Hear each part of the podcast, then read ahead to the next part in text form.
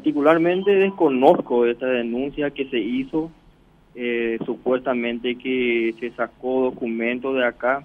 Bien puedo explicar que el otro edificio que queda eh, de APA se está haciendo una refracción y lo que pudimos, lo que se sacó de ahí fue basura, bolsa de basura. Eso es lo que puedo afirmar, pero en ningún momento se sacó eh, algún tipo de documentos. documentos que tienen que ver con la investigación, también están bajo llave, guardados? Claro, claro. Eso en su momento eh, se destinó un, una pieza con todas las comodidades eh, para el fiscalizador Ricardo Gavilán, que hasta ahora, y ustedes se fueron y constataron que los documentos están estables ahí para la respectiva eh, verificación.